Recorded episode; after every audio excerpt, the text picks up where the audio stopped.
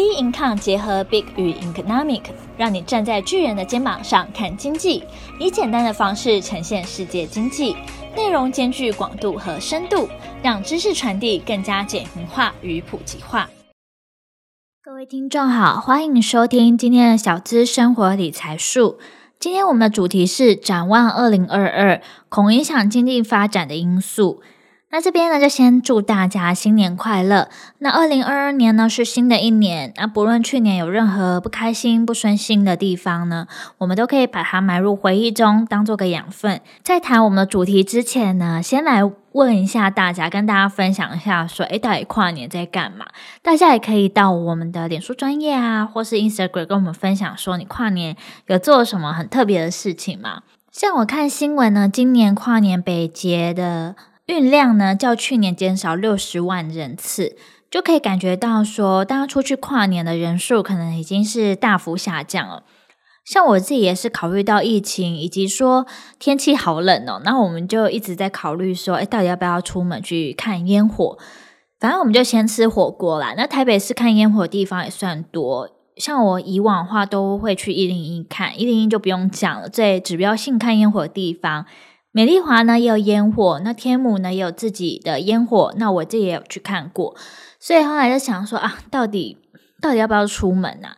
后来呢还是觉得算了，因为看电视就好。那我们那时候也会一直看一下说，说因为各台不都直播说呃演唱会的表演嘛，那我们就一直盯着看，主要是看台中啊，因为台中今年的卡司就请了比较好一点嘛。那当然呢也会一直看花莲更新花莲的情况。因为花莲是有罗志祥嘛，算是他出事以后第一次的表演，公开的露面。他表演了将近六首歌，又唱又跳。我那时候看也是像到想说，哎，怎么都不会累的感觉。而且他已经四十二岁了，体力又超好。那很多网友也表示说，这波可以起白，然后很佩服啊，等等的。我是不知道说各位听众是怎么看的。我是觉得说，当初他前女友爆料。应该也是很多人都预料得到的吧？就大概知道说他可能是那个调性，只是不知道说就很详细的细节啦。只是很多人就当做笑话看看而已。毕竟呢，他也算是还没有结婚，而且还他前女友其实有提到说罗志祥对他非常的好，非常的大方。大家可以想一下，他前女友是一个非常非常有钱的，他听说是。在大陆那边是所谓的红三代，所以你可以在他自己那么会赚钱、家里那么有钱的情况下，还觉得说，诶，对方对自己很好、很大方。那我相信也是说他对女生也是真的很好啦。所以我觉得在这件事情上面，如果他不是一个名人，其实都可能只是一个道德上面的故事而已啦。那我们就回过来呢，聊一下我们今天的主题哦。那二零二二年呢，其实还蛮两极化的。有一部分人赚了很多，可能是年终啊，就像我们在跨年前的时候，不是听到吗？长荣海运啊，发给他们的员工平均四十个月的年终。那有一部分人呢，可能是因为他薪水今年的状况很好，那单也很多，bonus 多，年终多，这是一部分的。那另一部分人是受创的产业，可能连生计啊都有问题。但是呢，在经济的发展上，疫情影响应该是会越来越小了。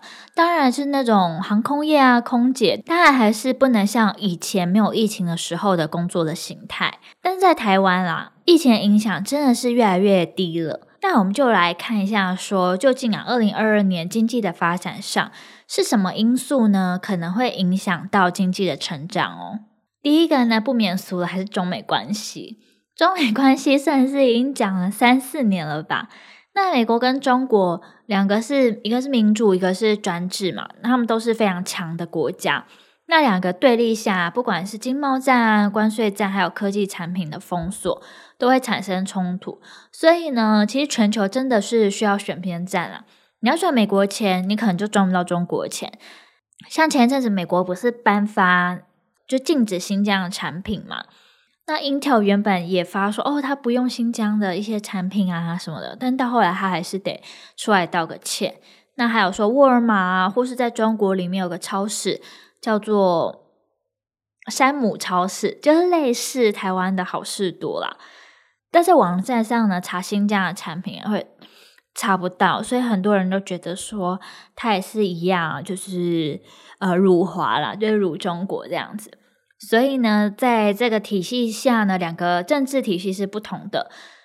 全球呢，真的是需要选边站，所以呢，也会影响到生产活动。而且我觉得他们两个是完全无法说切割的嘛。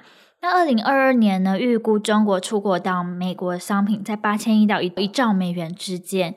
那美国呢，主要的出口国，中国也排到第三，大约是六百一十二亿。所以他们两个的经济关系其实发展的非常的密切啊。按你说完全切割，我觉得是完全不行的。那第二个的话呢，是疫情未解除与病毒共处，这个在台湾的话是越来越淡化。但是呢，在各个地区，虽然大家都有打那个疫苗嘛，上次呢有看到说，因为 Omicron 的病毒呢发酵太厉害了，所以很多人可能已经打了第二剂的人，还是有被感染到。那疫情其实它也不是只造成说贫富差距的问题，还有呢贫穷国家没办法施打的情况。那疫情虽然在对台湾影响可能没有那么多，但对全球呢还是有影响的。你有疫情，那很多东西都真的是慢半拍了。那海运上面呢，也是有受影响啊。所以说，在一些国家有表示说，可能他们薯条啊什么都缺货，那麦当劳呢，可能都不能点薯条之类的。因为大家看嘛，你从阿法病毒变到贝塔，变到伽马，变到德尔塔，现在又是一个欧米克。所以说呢，病毒呢只会越来越变化，要消失的话，我觉得是完全不可能，只能把它当做一个流感来看啦。虽然说大家可能现在都觉得，诶，其实疫情也还好嘛，顶多远端的生活工作，但是呢，疫情其实已经让劳动力有短缺，供应链有中断，造成缺料，然后又造成通膨。看似一个小事件呢，但是呢，影响到的层面真的是非常的广。不管是食物的原料或是零组件的取得都呈现困难，然后成本提高，那产品都开始涨价，通膨啊也变得越来越严重。而且我不知道大家有没有注意到说，美国卡车司机啊短缺严重这个新闻，因为过去呢卡车司机他就是照常嘛，就是开车就开车，不会遇到说要等待卸货啊载货啊花的时间，就是非常正常的时间，那也不会说多耗油就可以赚到钱，等于说它的成本。这样固定可以赚到怎样的钱就是 OK 的，但是现在的燃料是天价，加上他们薪水计算的方式是一趟一次的，算一次钱，那代表说，哎，我塞车了，我可以载的趟数减少，那我一直耗在等待上面，那等待卸货时间又太长，所以变相的他的薪水减少，而且一些司机呢退休，他也离开了这个行业。那美国的卡车运输协会啊发布一个报告显说。该行业缺少至少八万名司机，是真的非常多的。再加上说啊，嗯，通膨呢，已经并不是一个暂时性的问题。从原本呢，在去年二零二零年八月的时候提到说通膨是暂时的，到现在呢，鲍尔表示说他觉得是要撤回暂时性。暂时性通膨这个词的时机，全球其实通膨呢都是非常有感觉的嘛。那包括在台湾，其实或多或少大家都有感觉吧。你在物价在涨，都可以感觉到。再来，因为疫情的因素，所以有可能有混合型的工作，就是 work from home 的工作新形态啦。那很多人呢是开始变成不同的混合工作模式，远程再加上办公室的工作可能会。结合在一起，就业专家预测，十年后现场啊、远程的工作会出现大概六比四的分裂。以及我们特别要关注的是说，全球的气候的变迁，现在极端气候变得越来越严重。只要有极端气候出现，有影响到每个国家，可能像是淹淹水啊，或者像之前马来西亚大水灾的事情。其实也都会影响到说供应链它的断裂的情况，还有它国家呢，它的经济开始停滞。只要一个国家经济开始停滞之后呢，相关有合作过的国家，因为现在是一个地球村嘛，其实或多或少都会有影响到啦。再来的话，我们可以看到说是加密货币的发展，加密货币是越来越受欢迎，大概在。二零二零年到二零二一年当中，有十三趴美国人购买或者是交易了加密货币，所以加密货币呢，也是一个二零二二年今年的趋势。再来的话呢，太空产业呢也是一个今年的趋势哦。像太空旅游呢，算是未来的发展的趋势。SpaceX 啊，亚马逊啊，波音公司啊，都开始抢着赚，就开始抢着赚太空财。那太空的趋势呢，也会带动相关的供应链，还有周边的发展。像之前的时候，不是贝佐斯还有其他四个人都一起升上外太空，那是没有太空人陪伴的，来回呢就总共十分钟，是安全的着陆。所以我觉得啊，未来之后啊，可能有钱人、富豪啊，哇，这个国家玩腻，也会想看看说太空到底长什么样子，也会开始想要往太空呢旅游呢去发展。最后呢，我做个结论。其实，二零二一年你回头想想，有很多国际政治的角力，让世界呢其实也不太的和平。